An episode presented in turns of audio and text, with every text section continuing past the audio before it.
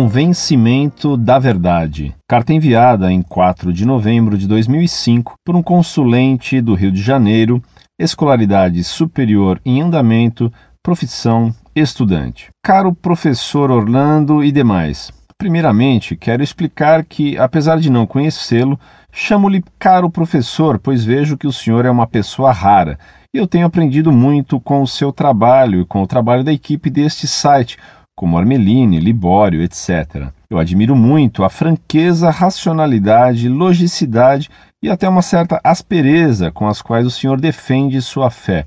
Isso nos passa muita convicção e legitimidade de sua parte. Tenho a impressão de que o senhor sabe dosar de forma equilibrada dureza e brandura, repreensão e elogio, típico de um verdadeiro preceptor, um mestre que não só diz o que tem de ser feito, mas que faz o que diz. O Senhor me passa também a imagem de um cavaleiro medieval, defensor da cristandade, um vassalo cujo suzerano é o próprio Papa. Lembro-me aqui da passagem de Timóteo 2,15. Procura apresentar-se a Deus aprovado, como obreiro que não tem de que se envergonhar, que maneja bem a palavra da verdade. Leio muito o conteúdo deste site e, como ainda não aufiro renda, não tenho contribuído para a manutenção do mesmo. Antes de escrever o objeto propriamente dito desta carta, peço-lhe desculpas caso me alongue muito no decorrer da mesma. Gostaria de relatar-lhe sucintamente a história da minha religiosidade. Após o meu nascimento, fui batizado na Igreja Católica, na igreja de Nossa Senhora do Perpétuo Socorro, na pracinha do bairro do Grajaú, zona norte da cidade do Rio de Janeiro. A partir desse dia, nunca mais retornei à Igreja Católica.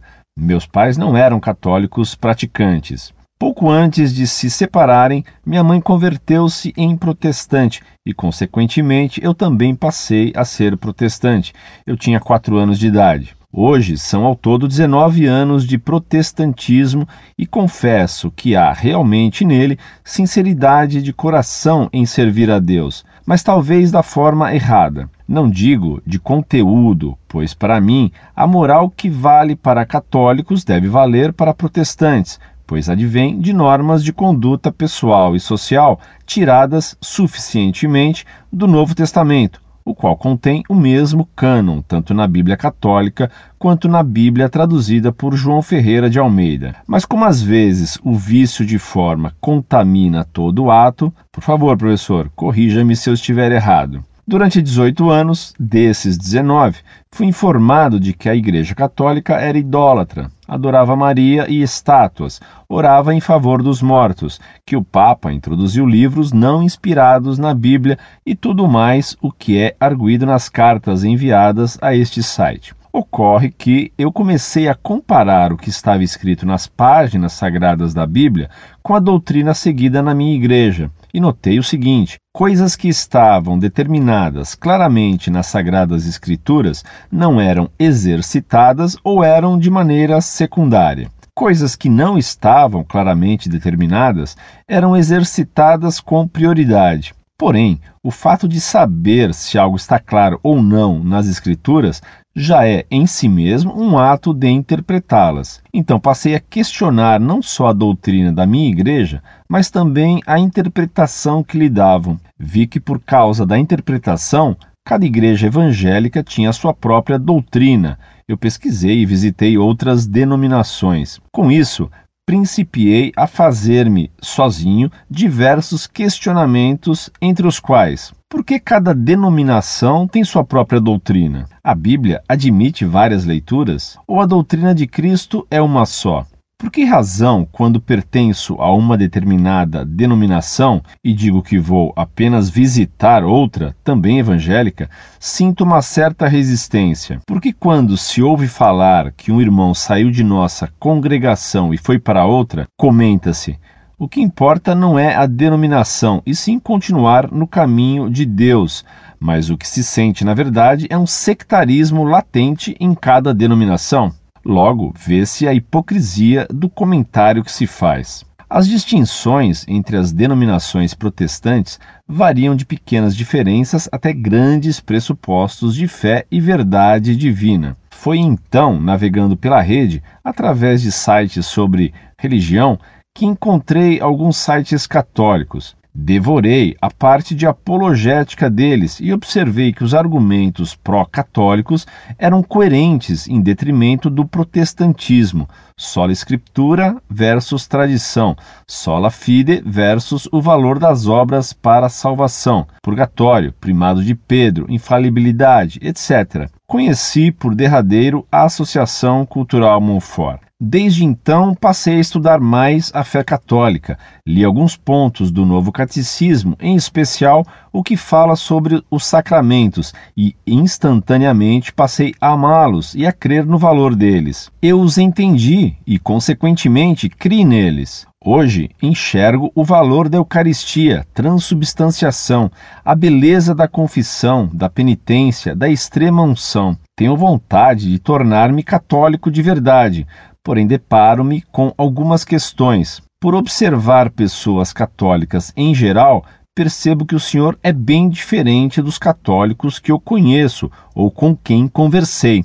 Parece que o senhor conserva os verdadeiros valores da igreja, que são imutáveis. Li em algumas cartas suas afirmações de que o Concílio Vaticano II trouxe mais problemas para a Igreja do que verdades, e que o Papa João Paulo II teria afirmado conter aquele concílio apenas ideias e não dogmas. O senhor também aconselhara um leitor a ler o Catecismo Tridentino, pois este seria a melhor expressão do catolicismo. Disse ainda que padres realmente consagrados e compromissados com o Papa são raros hoje. Daí pergunto: em que lugar, aqui no Rio de Janeiro, posso beber da verdadeira fonte? Que editora publica o antigo Catecismo de Trento? Com que padre eu posso conversar? Em que documentos da Igreja encontram-se os erros modernistas e relativistas do Vaticano II para que eu tome cuidado de não aprender errado ou até mesmo para que possa evitá-los agora, num primeiro momento? O senhor conhece alguma igreja aqui na cidade do Rio em que se celebra a missa em latim? Eu anotei os documentos pontifícios que o senhor indicou ao leitor na carta Orientação para Estudo. Em relação ao modernismo e relativismo religioso atual, como era o Papa João Paulo II e como é o Cardeal Ratzinger. O que o Papa Bento XVI pensa sobre o Concílio Vaticano II? Agradeço-lhe desde já a sua atenção. Muito prezado, salve Maria. Agradeço suas palavras sobre o meu apostolado e sobre o modo de fazê-lo. Deus lhe pague. Claro que o fato de você me considerar seu professor só me honra, e que o tomo eu também como meu aluno virtual, desejando o quanto antes vir a conhecê-lo pessoalmente. Ao tratar de sua conversão, em sua carta brilha a sinceridade com que sua alma busca a verdade revelada por Deus e ensinada por sua única igreja, que é a Católica Apostólica Romana. Rezo a Deus que o ilumine com sua graça, fazendo com que se compreenda cada vez melhor a verdade da igreja. E dou graças a Deus que o conduziu admiravelmente até o ponto de reconhecer e amar os sacramentos. Deus a ninguém abandona. Sua carta e o que você narra de sua vida o comprovam. Você deve ter lido em São Paulo que é necessário que venham heresias, mas ai daqueles que as promovem. Hoje vivemos num tempo de heresias. De Lutero veio o liberalismo subjetivista e deste o modernismo. Para bem conhecer o modernismo, recomendo-lhe que leia com muita atenção a encíclica Pascendi, de São Pio X.